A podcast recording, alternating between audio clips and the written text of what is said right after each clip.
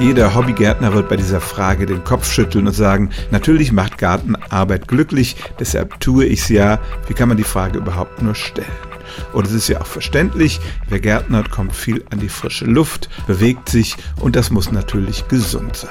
Jetzt ist eine britische Studie erschienen, die diesen Effekt der Gartenarbeit tatsächlich beziffert. Menschen, die jeden Tag raus in den Garten gehen, fühlen sich um 6,6 Prozent wohler als Nichtgärtner und ihr Stresslevel sinkt um 4,2 Prozent.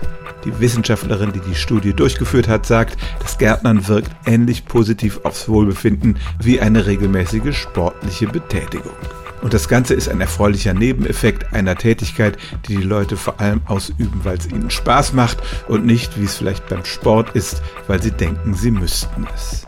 Also glücklich sind die Menschen, die entweder einen eigenen Garten direkt am Haus oder einen Schrebergarten ihr eigen nennen, denn die können durch regelmäßiges Gärtnern ihre psychische und körperliche Gesundheit erheblich steigern.